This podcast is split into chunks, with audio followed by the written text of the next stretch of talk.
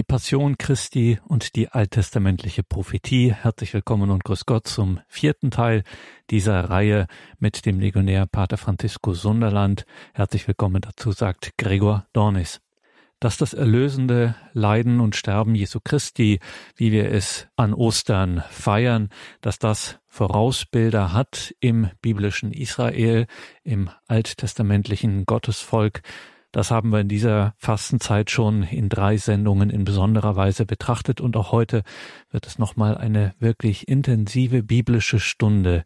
Der Legionär Christi, Pater Francisco Sunderland, nimmt uns mit zu den wichtigsten prophetischen Bibelstellen, die auf dieses Erlösungswerk in Jesus Christus hindeuten. Vielleicht auch eine Empfehlung, jetzt einmal die Bibel zur Hand zu nehmen und diese Stellen mit durchzugehen diese intensive biblische Vorbereitung auf die kommende Woche, die Karwoche, eine echte geistliche Empfehlung, die Passion Christi und die alttestamentliche Prophetie. Pater Francisco Sunderland. Also wir befinden uns jetzt in unserer letzten Einheit und vielleicht erinnern Sie sich, dass vor zwei Einheiten, so vor letzter Einheit, haben wir über Amos und über Hosea gesprochen. Das heißt, wir haben die einzelnen Propheten hier angepackt, also wir haben über die Botschaft von diesen Propheten geredet und wie sie mit dem Leiden unseres Herrn Jesus Christus umgehen, wie die das prophezeien. Und das wollen wir fortsetzen in dieser letzten Einheit. Und wir fangen an mit dem Propheten Mika. Also bei Mika lesen wir Folgendes im Kapitel 6, 2 bis 4. Und da spricht er über das Urteil. Hört, ihr Berge, den Rechtsstreit des Herrn und ihr beständigen Fundamente der Erde. Denn der Herr hat einen Rechtsstreit mit seinem Volk. Er geht mit Israel ins Gericht. Mein Volk, was habe ich dir getan und womit habe ich dich ermüdet? Antworte mir, fürwahr, ich habe dich aus dem Land Ägypten heraufgeführt und dich freigekauft aus dem Sklavenhaus. Ja, also Mika spricht über Urteil und dann er spricht über Tempel. Also mit Urteil ist es auch relativ einfach für uns Christen, wenn wir diese Worte hören, dieser Schauplatz von Beurteilung Christi, also diese verschiedenen Momenten, wo Christus verurteilt wurde, mit Kaiphas, mit Anania, mit Ananias, mit äh, Herodes, mit Pilatus zu sehen. Und dann dieser Verurteilte sagt, mein Volk, was habe ich dir getan und womit habe ich dich ermüdet? Und das klingt ein bisschen wie diesem Augenblick, als diesen Soldat Jesus Christus ins Gesicht schlug und Jesus Christus fragte, wenn ich etwas Falsches gesagt habe, dann beweise das halt, aber wenn ich Recht gesprochen habe, warum schlägst du mir? Und hier bei Mika hören wir, mein Volk, was habe ich dir getan und womit habe ich dich ermüdet? Und ähm, Interessanterweise kommt gleich danach, Fürwahr, ich habe dich aus dem Land Ägypten heraufgeführt und dich freigekauft aus dem Sklavenhaus. Also die Frage von Jesus Christus geschieht in dem Augenblick, in dem er etwas ganz Großes macht. Und zwar, er nimmt uns oder er kauft uns frei aus dem Sklavenhaus der Sünde. Dann bei Mika Mika spricht auch über den Tempel und es heißt im Kapitel 4, 1 bis 2, am Ende der Tage wird es geschehen. Der Berg des Hauses des Herrn steht fest gegründet als höchster der Berge. Er überragt alle Hügel. Zu ihm strömen Völker. Viele Nationen gehen und sagen auf. Wir ziehen hinauf zum Berg des Herrn, zum Haus des Gottes Jakobs. Er unterweise uns in seinen Wegen, auf seinem Faden wollen wir gehen. Denn von Zion zieht Weisung aus und das Wort des Herrn von Jerusalem. Und wir Christen natürlich können auch einfach diese Zion und diesem Berg, diese Jerusalem, an einem Altar, an einem christlichen Altar, an eine heilige Messe anwenden. Und wir haben auch festgestellt in diesen letzten 2000 Jahren, die alle Völker sind zu diesem Altar, zu diesem Berg geströmt. Und da hat sich auch diese Prophezeiung verwirklicht. Was hat das mit Leiden zu tun? Also es ist hauptsächlich den Berg des Leidens, es ist den Galvarienberg. Es ist, wo der Messias sich für uns aufgeopfert hat. Als wir betrachten diese einzelnen Propheten, Sie können merken, dass vielleicht den Rhythmus, die Geschwindigkeit ist nicht so schnell, wenn wir von einem Prophet zum anderen gehen. Und das ist absichtlich, dass wir auch diesen Leiden von unserem Herrn Jesus Christus betrachten können. Es ist nur ein Ratschlag, vielleicht wenn Sie das hören, was wir jetzt besprechen, dass Sie einen Kreuzweg vor Augen haben oder ein Bild mit einem Moment oder mehrere Momenten vom Leiden von Jesus Christus oder zumindest ein Kreuz und dieses Kreuz zu betrachten, während wir sprechen, um, zu sehen, wie tief und wie wahr haben die Propheten darüber geredet. Beim Propheten Naum, Naum es ist so, er spricht in seiner Prophezeiung über ein endgültiger Sieg und Zerstörung der Feinde. Also meine Mitbrüder oder Menschen, wir haben gesprochen über diese Fortbildung, über diese Vorträge für Radio Horeb. Und natürlich Naum war ein Prophet, der sehr schwierig war, um zu erfahren, was hat er über den Leiden von unserem Herrn Jesus Christus, weil Naum prophezeit gegen die Assyrer prophezeit gegen Ninive. Und anscheinend, das trifft nicht ganz direkt der Messias oder seine Sendung. Aber diese Botschaft von Naum, dieser endgültige Sieg und Zerstörung der Feinde, ist, was Jesus Christus durch sein Leiden und durch sein Sterben mm, vollbracht hat. Beim Film von Mel Gibson, nach dem Tod von Jesus Christus, wir sehen der Teufel in einer Art von Wüste, der so laut schreit. Also dieser Schrei von seinem Bewusstsein, er wäre jetzt besiegt worden. Das alles, was er bis jetzt gemacht hat, das vielleicht ihm so Spaß gemacht hat, Jesus Christus so, so schlecht zu misshandeln, ist alles umsonst gewesen. Und dadurch hat er eigentlich sich selbst zerstört. Und das ist, was Naum verkündet. Dann wir kommen zu diesem Prophet Zephania. Und auch mit Zephania, der spricht sehr viel über Urteil. Der Zephania spricht über Urteil, wo der Richter ist absichtlich, ähm, ja, also allgemein, der Zephania ist ein Prophet, wo Gott streitet mit seinem Volk in eine Art von großen Gerichtssaal. Und diesem großen Gerichtssaal bei uns Christen ist auch von verschiedenen Künstlern vorgestellt, wenn sie den Dom zu Orvieto besuchen.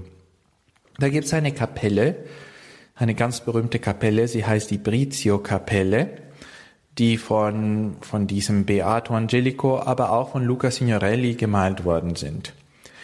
Und was, was so interessant ist über diese Kapelle, ist, dass das Kreuz, Jesus Christus mit seinen äh, glorreichen Wunden steht direkt über dem Altar. Und der ist der Richter. Jesus ist der Richter und den Maßstab des Gerichts ist das Kreuz. Und das Maßstab des Gerichts ist sein Opfer auf dem Altar, die ursprünglich in Jerusalem geschah.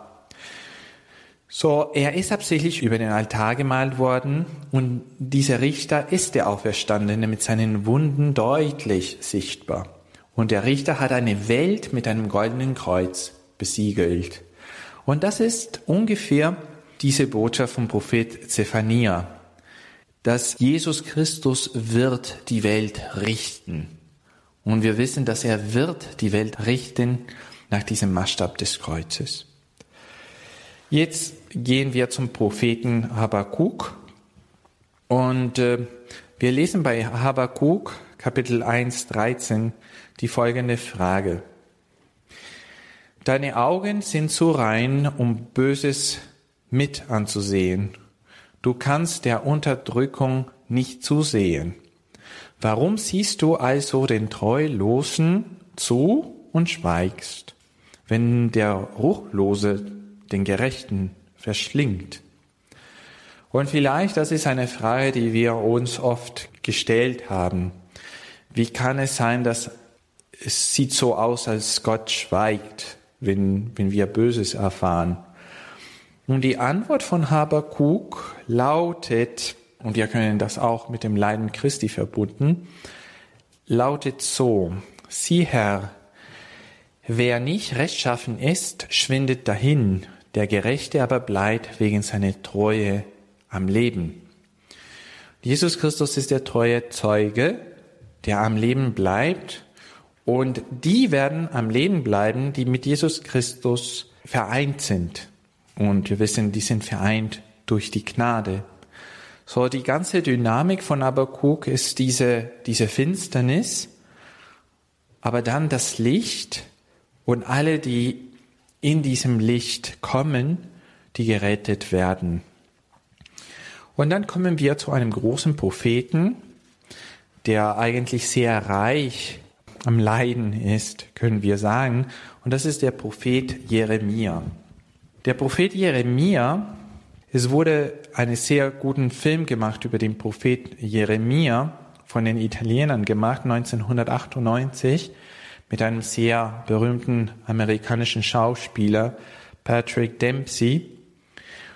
Und was ich so interessant finde über diesen Film, damals war, als der Film rausgekommen ist, ich war Novize, aber dann habe ich das als Ordensmann gesehen. Und da haben wir sehr vieles über unseren Glauben gelernt, die wir nicht wirklich wussten. Und es war, als ob dieser Prophet Jesus Christus selber wäre. Also das heißt, dass er nicht nur über Jesus Christus prophezeite, sondern dass in seinem eigenen Leben er Jesus Christus spiegelt. Der Prophet ist ein Bild vom Leiden Israels und des Messias. Und das war mein Haupteindruck von dem Film. So, ah, es, es schien, als ob ich einen Film über Jesus Christus gesehen hatte, aber es war kein Film über Jesus Christus, es war ein Film über einen Propheten vom Alten Testament. Und erst dann, Jahre später, als ich vielleicht mehr Kontakt mit dem Heiligen Schrift hatte oder mehr aufmerksam den Propheten Jeremia las, dann sah es das wortwörtlich, der Prophet sagt, solche Dinge über sich selbst. Im Kapitel 20, 7 bis 10 lesen wir von Jeremia eine Art von Geständnis seiner Berufung. Du hast mich betört, o Herr, und ich ließ mich betören. Du hast mich gepackt und überwältigt. Zum Gespött bin ich geworden den ganzen Tag. Ein jeder verhöhnt mich. Ja, so oft ich rede, muss ich schreien. Gewalt und Unterdrückung muss ich rufen. Denn das Wort des Herrn bringt mir den ganzen Tag nur Hohn und Spott. Sagte ich aber, ich will nicht mehr an ihn denken und nicht mehr in seinem Namen sprechen, so brannte in meinem Herzen ein Feuer, eingeschlossen in meinem Gebeinen. Ich mühte mich, es auszuhalten, vermochte es aber nicht. Ich hörte die Verleumdung der vielen Grauen ringsum. Zeigt ihn an. Wir wollen ihn einzeigen. Meine nächsten Bekannten warten alle darauf, dass ich stürze. Vielleicht lässt es sich betören, dass wir ihn überwältigen und an ihm Rache nehmen können. Das ist wirklich was, was zu Jesus Christus geschah.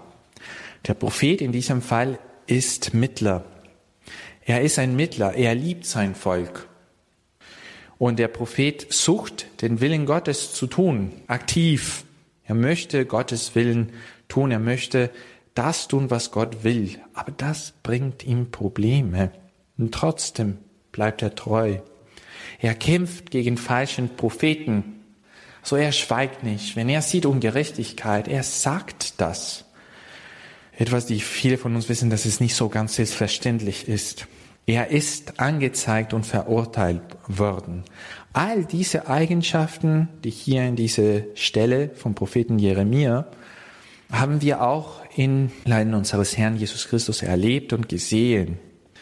Und dann es gibt das sogenannte Buch des Leidens vom Propheten Jeremia, die ist vom Kapitel 36 bis 45. Da sehen wir die viele, viele schwierige Momenten vom Propheten Jeremia. Und da lesen wir im Kapitel 37, 14 bis 16. Er nahm Jeremia fest und brachte ihn vor die Beamten. Diese waren über Jeremia zornig schlugen ihn und warfen ihn in den Kerker, in das Haus des Schreibers Jonathan. Denn dieses hatte man zum Gefängnis gemacht. So kam Jeremia in das Zisternenhaus in die Gewölbe. Dort saß Jeremia lange Zeit gefangen. Und ja, also im Film äh, vom 1998 sieht man diese Zisterne als etwas ganz Schreckliches. Es ist noch schlimmer als ein Kerker. Es ist voll Matsch und und der Arme ist da geschlagen und allein gelassen. Und er sieht so aus wie diese Bilder, die wir von Jesus Christus mit Ketten haben. Er steht auf einem Kerker, so allein gelassen. So, äh, das ist auch ein Bild für die Christen. Die Christen, die teilnehmen am Leben des Herrn, unseres Herrn Jesus Christus, die nehmen auch teil am Leiden von unserem Herrn Jesus Christus. Und das bestätigt diese Theorie oder was wir schon vorher gesehen haben. Es ist nicht nur Jesus Christus, der leidet, sondern alle, die mit ihm durch den Glauben, durch die Gnade verbunden sind. Menschen vom Alten Testament, das sagt auch der Hebräerbrief und selbstverständlich die Menschen seiner Gnade im Neuen Testament, die Christen, die Getauften, dann äh, noch von diesem Buch des Leidens von Jeremia, Kapitel 37, 18. Da lesen wir, welches Verbrechen habe ich an dir, an deinen Dienern und an diesem Volk begangen, dass ihr mich ins Gefängnis geworfen hat? Die Frage von Jeremia, die Frage von Jesus Christus. Oder im Kapitel 38, 4 bis 6. Darauf sagten die Beamten zum König, dieser Mann muss getötet werden, denn er lähmt die Hände der Krieger, die in dieser Stadt übrig geblieben sind, und die Hände des ganzen Volkes, wenn er solche Worte zu ihnen redet. Denn dieser Mann sucht nicht Heil für dieses Volk, sondern Unheil. Der König Zitkia erwiderte, siehe, er ist in eurer Hand, denn der König vermag nichts gegen euch. Da ergriffen sie Jeremia und warfen ihn in die Zisterne des Königssohns Malkia, die sich im Wachhof befand. Man ließ ihn an Stricken hinunter. In der Zisterne war kein Wasser, sondern nur Schlamm.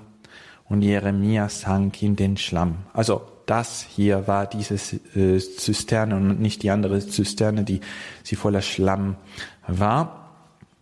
Und äh, ja, und man sieht, das, was die Hebräer so unruhig macht. Die haben Angst, ist, dass der Jeremia sagt, wir werden verlieren gegen diesen Volk, die vor den Toren Jerusalems ist.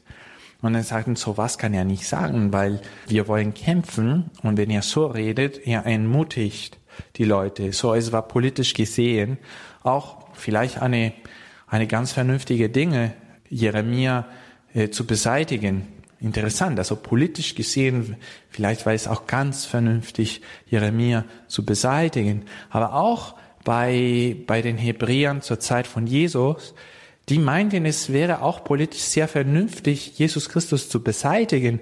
Die haben das so wortwörtlich gesagt, die Pharisäer.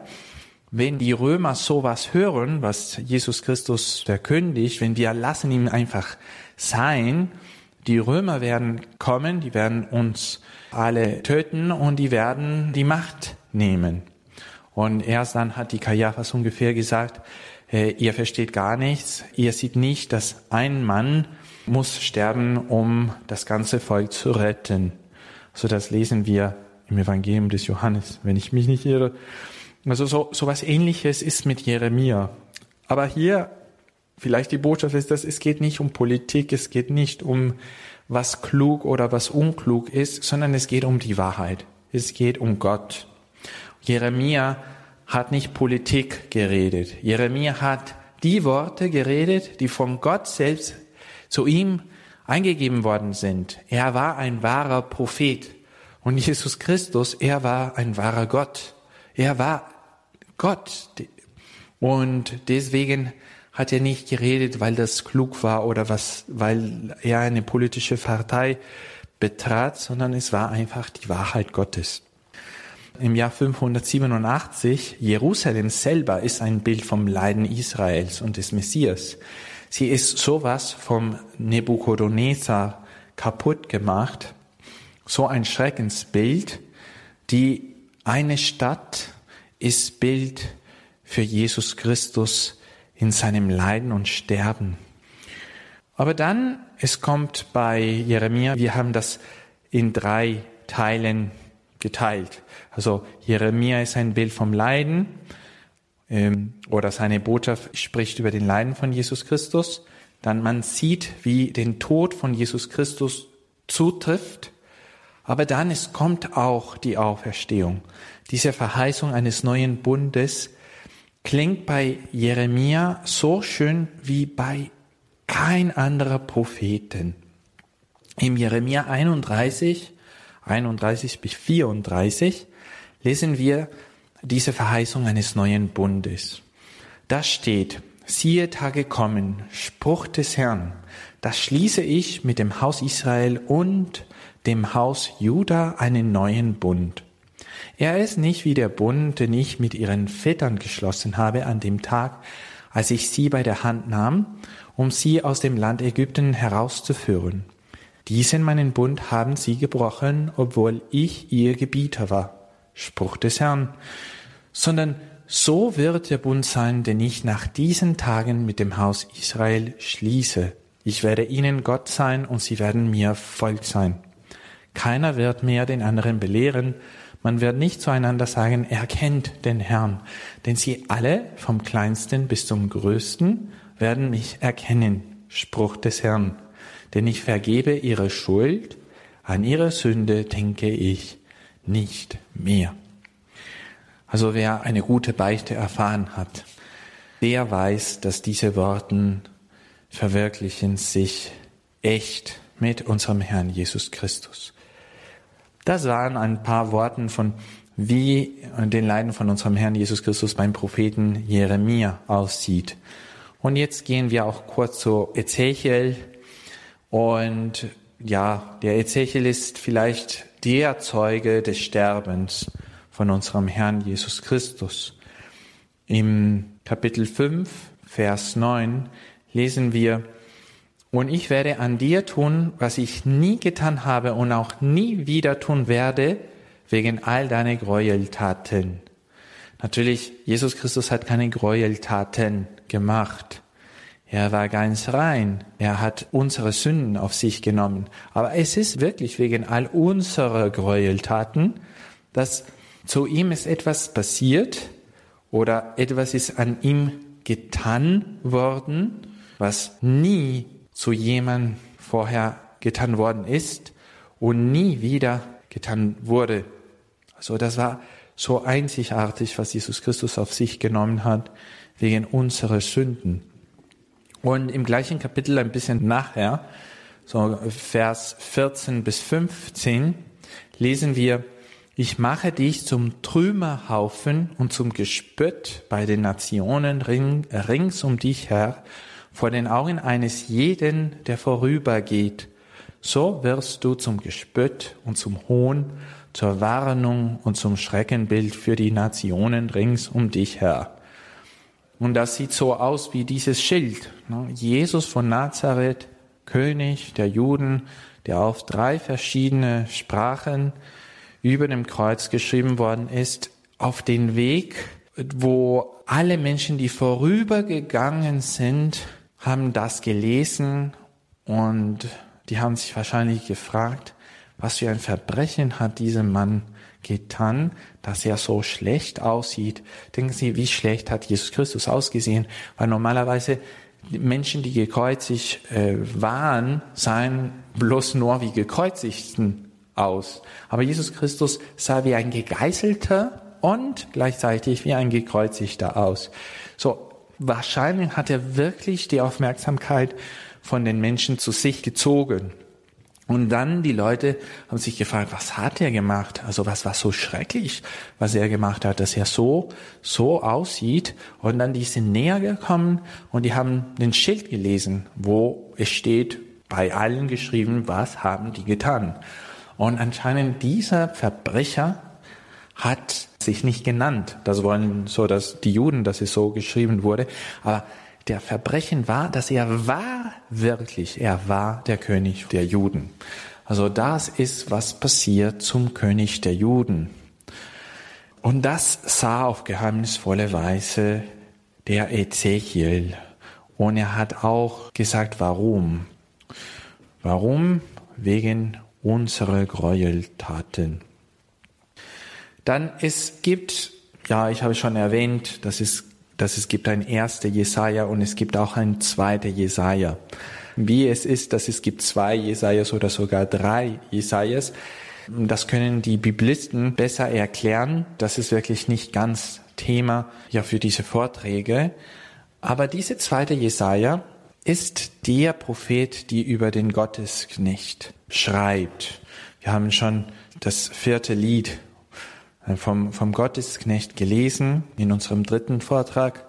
Und diese Jesaja hat es so gemeint, dass was diese Knecht leidet, diese Knecht, den wir Messias nennen, ist nicht mehr ein Messias für Israel, sondern was ganz, ganz neu ist, ist, ist nicht nur die wunderschöne Beschreibung, also wunderschöne Beschreibung von etwas, das teilweise auch sehr schrecklich ist, sondern was auch sehr neu ist, ist die universelle Botschaft. Also hier gibt's ähm, ganz deutlich ein Weltall als Bühne. So, dieser Messias hat für alle gelitten. Oder dieser Gesandte Gottes war für alle da.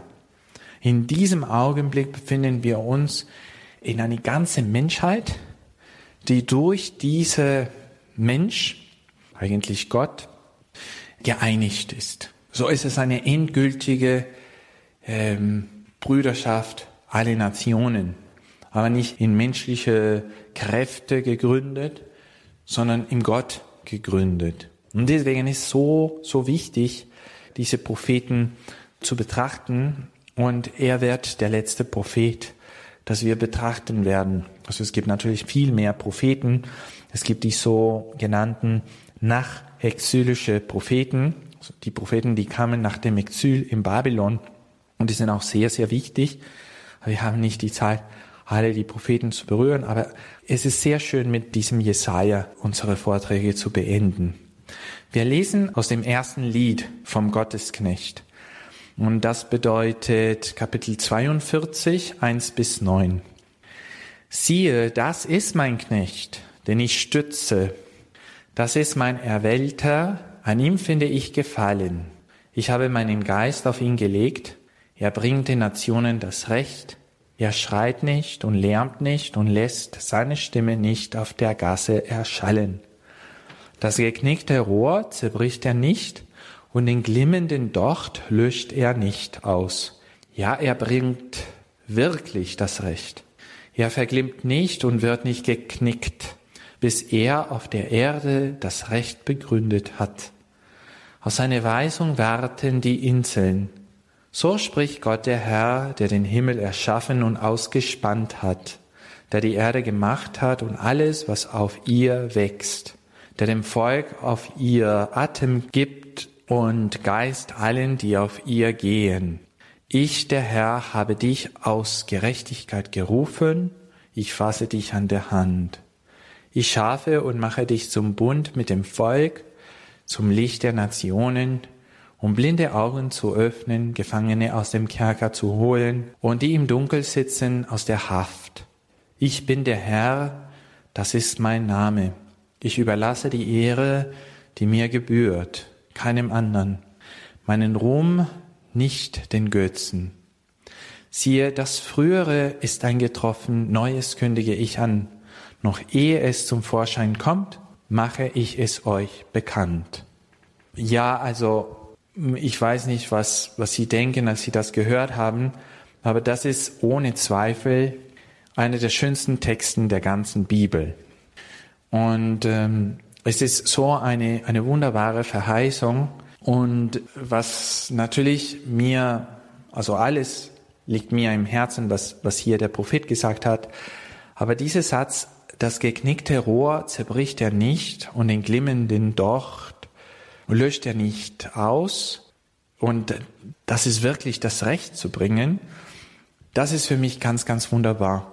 Weil ich glaube, wir leben in einer Kultur von was, was nicht mehr funktioniert. Ein Fernseher, ein, ein Radiogerät, ein Auto oder so viele andere Dinge. Wenn es nicht mehr funktioniert, man muss das auch einfach wegwerfen und etwas Neues kaufen. Oder wenn etwas nicht funktioniert, dann wir verbrennen alles und wir fangen etwas Neues an. Aber es scheint, als unser Gott oder dieser Knecht ist jemand, der gerne repariert ist jemand, der nicht an alte Sachen einfach hm, wegwirft oder aufgibt. Interessant, weil er ist der Gründer eines Neuen Testaments. Mit Jesus Christus ist ein neues Testament eingekommen. Aber ich glaube, das hat der Papst Benedikt auch so, er hat das so schön gefunden, dass obwohl er tut etwas ganz Neues, also total neu, er macht das mit so einer schönen Kontinuität, mit so einer Verehrung zu was auch war, weil für ihn alles ist wichtig. Und, ähm, und das, das ist eine große Lehre, wie er arbeitet. Ja, er macht nicht Dinge kaputt. Er ist nicht, um Dinge kaputt zu machen. Er ist hier, um unsere, unsere Willenskraft anzusprechen, unsere Freiheit anzusprechen, um uns zu Gott zu führen. Und unmittelbar nach diesem, also nach diesem Text kommt das sogenannte neue Lied. Singe dem Herrn ein neues Lied. So auch ein Lied, das wahrscheinlich wird im Himmel gesungen. Also dieses neue Lied, das nur die Auserwählten Gottes wissen. Weil er hat das wirklich neu gemacht. Er hat das wirklich alles neu gemacht. Ohne etwas zu brechen hat er alles neu gemacht.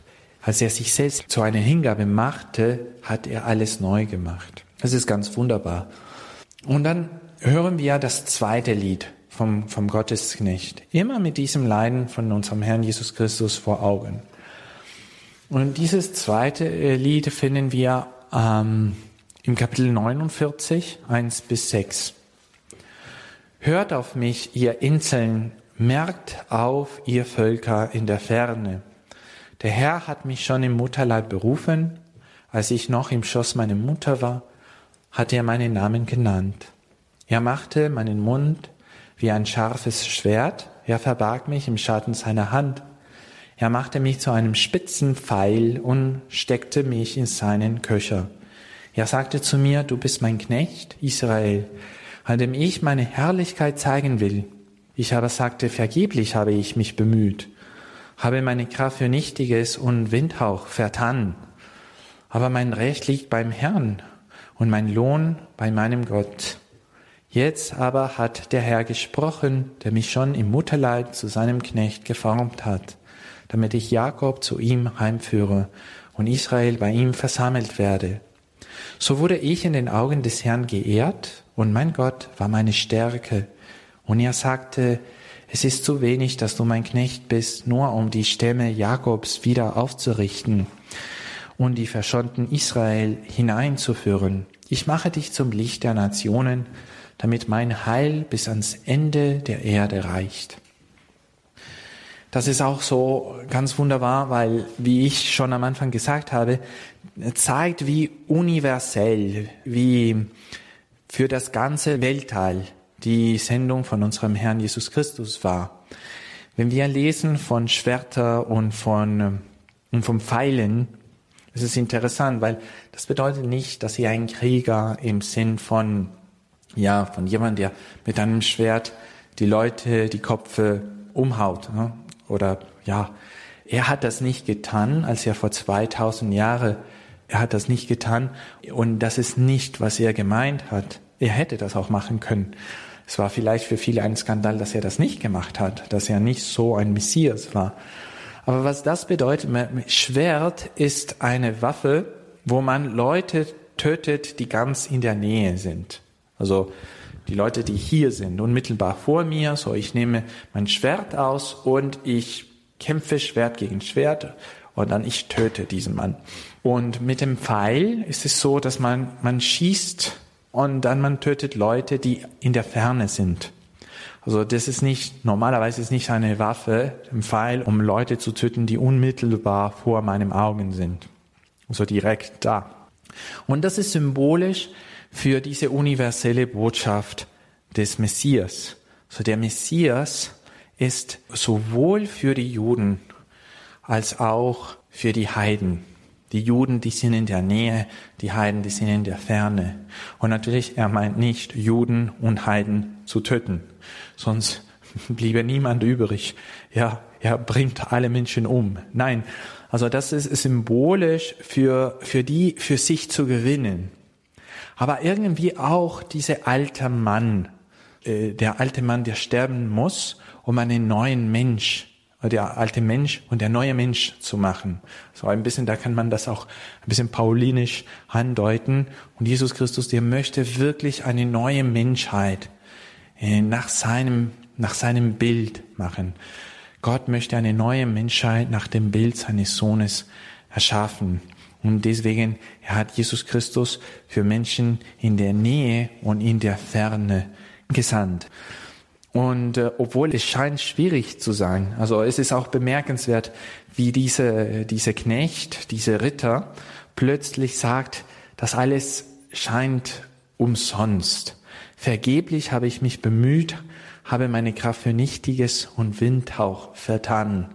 Vielleicht hat sich so Jesus Christus gefühlt bei Gethsemane, als er so allein war und dass seine Jünger eingeschlafen worden sind. Oder auch, als er so äh, bei, beim Gericht und alles so, so von den Menschen, von seinen Jüngern, von, ja, denken Sie, wie viele Menschen hat er geholfen, diese, diese Jahre, äh, die er auf Erden verbracht hat und plötzlich ist er da in, in dem Augenblick seiner Prüfung und es scheint, dass nie, niemand kennt ihn oder niemand will ihn kennen. Und so ist er ganz allein da. Und wie oft haben wir selber gesagt, dass alles, was wir machen, ist umsonst oder die Situation sieht nur schlimmer aus. Und äh, wo sind die Gebete geblieben, wo sind auch die Messen geblieben, die wir auch feiern ließen? Und dann plötzlich die, die Menschen, die bekehren sich nicht oder wir haben auf ein Wunder erwartet, jemand, der krank war, sollte leben und lebt nicht mehr. Und dann wir sagen genau wie dieser Knecht, vergeblich habe ich mich bemüht, habe meine Kraft für Nichtiges und Windhaut vertan. Aber dann ist, kommt unmittelbar danach die Antwort. Aber mein Recht liegt beim Herrn und mein Lohn bei meinem, bei meinem Gott. Und das, das ist diesen Vertrauen von diesem Knecht. Und das ist ein Vertrauen von, von der ganzen Kirche Gottes. Jetzt gehen wir zum dritten Lied. Natürlich, das vierte werden wir nicht mehr berühren, weil wir haben das schon berührt. Dieses Lied befindet sich am Kapitel 50 und es lautet so. Gott, der Herr, gab mir die Zunge von Schülern, damit ich verstehe, die Müden zu stärken durch ein aufmutterndes Wort. Jeden Morgen weckte er mein Ohr, damit ich höre, wie ein Schüler, wie Schüler hören. Gott der Herr hat mir das Ohr geöffnet. Ich aber wehrte mich nicht und wich nicht zurück. Ich hielt meinen Rücken denen hin, die mich schlugen, und meine Wange denen, die mir den Bart ausrissen. Mein Gesicht verbarg ich nicht vor Schmähungen und Speichel, und Gott, der Herr, wird mir helfen. Darum werde ich nicht in Schande enden. Deshalb mache ich mein Gesicht hart wie einen Kiesel ich weiß, dass ich nicht in Schande gerate. Er, der mich freispricht, ist nahe. Wer will mit mir streiten? Lass uns zusammen vortreten. Wer ist mein Gegner im Rechtsstreit? Er trete zu mir heran. Siehe, Gott der Herr wird mir helfen. Wer kann mich für schuldig erklären? Siehe, sie alle zerfallen wie ein Gewand, die das Motten zerfressen. Ja, also ich glaube, das ist sehr offensichtlich, wie wir diesen Text zum Leiden von unserem Herrn Jesus Christus anwenden können. Besonders interessant finde ich, wer ist mein Gegner im Rechtsstreit? Wer kann mich für schuldig erklären? Also Jesus Christus hat das auch mit dieser Frau, die im Ehebruch ähm, in frischen Tat ertappt worden ist. Und Jesus Christus sagt, ja, wer unschuldig ist, der werfe der, der Stein als Erster. Und dann am Ende hat er gesagt, und ich, also nicht wortwörtlich, aber das war so gemeint, auch ich, die keine Sünde begangen habe, verurteile ich dich nicht. Geh hin und sündig nicht mehr. Und dann ist es tatsächlich so, dass die, die Richter haben beim Jesus Christus gar keine Schuld gefunden. Und der Hohepriester ist erzwungen worden, eine neue Strategie zu finden. Und deswegen hat so äh, verschworen, oder wie, wie heißt das, hat ihm ganz, ganz direkt gefragt, bist du der Messias? Und dann, weil Jesus zugesagt hat, dann die, die, die haben das als ein Skandal ausgelegt und die haben gesagt, wir brauchen keine Beweise mehr, er ist schuldig und muss sterben. Das Ganze hat sich wirklich bei Jesus Christus verwirklicht. Und wenn die Leidensprophezeiungen sich verwirklicht haben, dann werden sich die Herrlichkeitsprophezeiungen auch verwirklichen. Das können wir als Schluss von diesen Vorträgen. Wir haben in diesen Vorträgen sehr viel über den Leiden von Jesus Christus gelernt und gehört. Und wir haben auch festgestellt, wie wahr die Propheten über Jesus Christus gesprochen haben. Dass alle Propheten wirklich ist so deutlich über Jesus Christus gesprochen haben und wie diese Prophezeiungen sich in Jesus Christus ähm, ja also Licht worden sind. Und das sollte uns eine große Hoffnung geben, weil die Propheten haben nie als letztes Wort den Leiden gehabt. Also die Propheten, wie ich im ersten Vortrag gesagt habe, haben vor allem eine Botschaft der Hoffnung.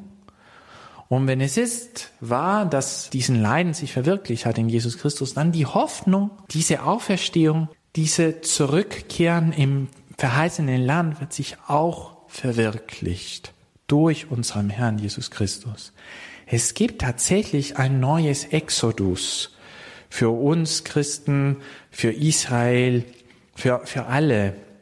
Und das sagt auch diesen Propheten Jesaja. Im Kapitel 43, 16 lesen wir auch eine sehr, sehr schöne, sehr schönes Text, die so lautet. So spricht der Herr, der einen Weg durchs Meer bahnt, einen Pfad durch gewaltige Wasser, der Wagen und Rosse anziehen lässt, zusammen mit einem mächtigen Heer, doch sie liegen am Boden und stehen nicht mehr auf. Sie sind erloschen und verglüht wie ein Docht. Denkt nicht mehr an das, was früher war, auf das, was vergangen ist. Achtet nicht mehr. Siehe, nun mache ich etwas Neues. Schon sprichst es, merkt ihr es nicht? Ja, das sind beste Wünsche für 2021, sind beste Wünsche für, für diese Fastenzeit auf den Weg zu einem neuen Ostergeheimnis. Aber dann, also ich muss das als Priester sagen, als Beichtvater sagen, also dieser Text ist so ein guter Text für ein Beichtvater, um die Leute zu sagen, weil oft, wenn wir denken, unsere Feinde liegen am Boden äh, in diesem Meer, die sich geöffnet hat und dann die Wassern sind auf die gekommen und die Ägypten sind alle tot und wir freuen uns und es gibt diese Miriam-Lied und wir freuen uns, dass der Herr uns gerecht hat. Aber in der Beichte erfahren, dass dieser Leichnam, der da am Boden liegt, ist unser alter Ich, unser alter Ego, der alte Mann, der alte Mensch, die in jede von uns ist. So in der Beichte, jemand bleibt in der Beichtstuhl liegen, tot liegen, der alte Mensch dieser Mensch, der raus vom Beichtstuhl kommt, der ist ein neues Geschöpf in Jesus Christus. Jemand, der an dieser Auferstehung von Jesus Christus teilgenommen hat. So diese, dieses Wasser ist das Wasser der Taufe, ist das Wasser, die man auch in, in der Beichte bekommt. Ein neues Leben in Jesus Christus. So spricht der Herr, der einen Weg durchs Meer band, einen Pfad durch gewaltige Wasser, der Wagen und Rosse ausziehen lässt, zusammen mit einem mächtigen Heer, doch sie liegen am Boden und stehen nicht mehr auf. Sie sind erloschen und verglüht wie ein Docht. Denkt nicht mehr an das, was früher war, auf das, was vergangen ist, achtet nicht mehr. Siehe, nun mache ich etwas Neues. Schon spricht es, merkt ihr es nicht. Also diese Wagen und diese Rosse, diese mächtigen Heer, ist unser Stolz, ist unser Stolz, ist unsere Eitelkeit. Und dann sie liegen am Boden und stehen nicht mehr auf. Und manchmal wir denken, ja, aber meine Sünden, meine Sünden der Vergangenheit, Sünden, das vielleicht ich schon gebeichtet habe, aber die, die sind so schwer.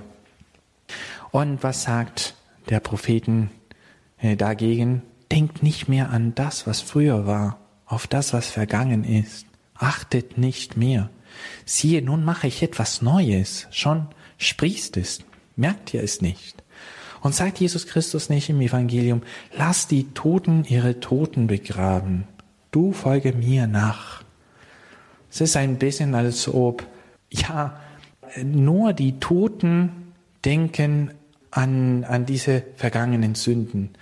Aber du bist ein neues Geschöpf in Christus geworden. Du folge mir nach. Siehe, nun mache ich etwas Neues. Du bist ganz neu. Quelle der Freude. Schon sprießt es. Merkt ihr es nicht? Gut, das ist das war ein bisschen eine, eine kleine Werbung für die Beichte, das ist auch wirklich, wirklich eine gute Sache.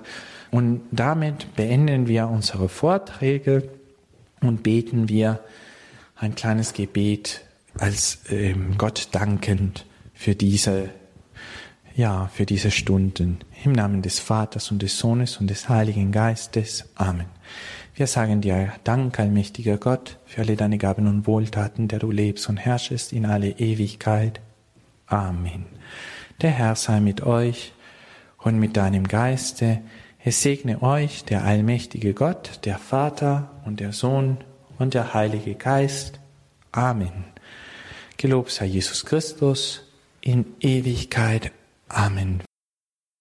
Das war der vierte und abschließende Teil unserer diesjährigen Reihe zur Fasten- und Passionszeit, die Passion Christi und alttestamentliche Prophetie, Vorausbilder des Erlösungswerkes, der Heilstat, wie man auch sagt, Jesu Christi, das Auftreten und schließlich das Leiden und Sterben des Messias Israels, der nach christlicher Auffassung dann die Sünde der ganzen Welt trägt. Liebe Hörerinnen und Hörer, Sie finden all diese Vorträge in unserer Mediathek auf horeb.org und in der Radio Horeb App. Sie können sich auch eine CD davon bestellen bei unserem CD-Dienst. Der kann Ihnen dann auch die anderen drei Vorträge kostenlos zuschicken. Danke für Ihre Treue, danke für Ihr Gebet, danke für Ihre Spende, dass Sie diese Gebets- und Glaubensgemeinschaft des Radios möglich machen durch Ihre Unterstützung.